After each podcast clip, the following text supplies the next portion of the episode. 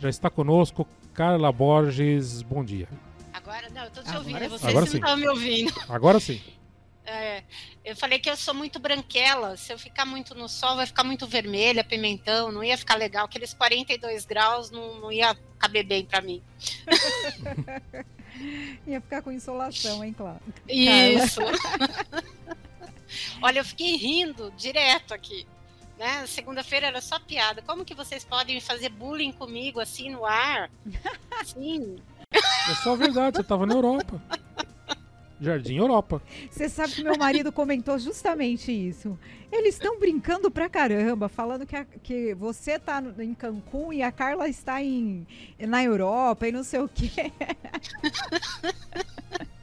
Sofremos bullying.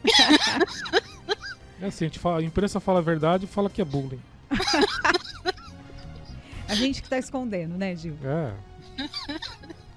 E o que nós temos para hoje, Carla? Pois é, justamente sobre esse tema, né? sobre a questão é, da adequação, né, dentro do, do local de trabalho.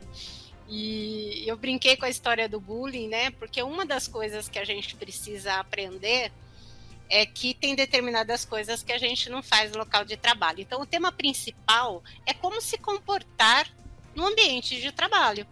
Né? Então, a questão de etiqueta profissional, a questão de posturas e daí por diante. Ô, Carla, eu aprendi recentemente que bullying, a gente usa esse termo mais na área escolar, que no ambiente de trabalho, uma zoeira, um, né, ficar ali é, fazendo algumas coisas que não são corretas seria assédio moral, tá certo isso?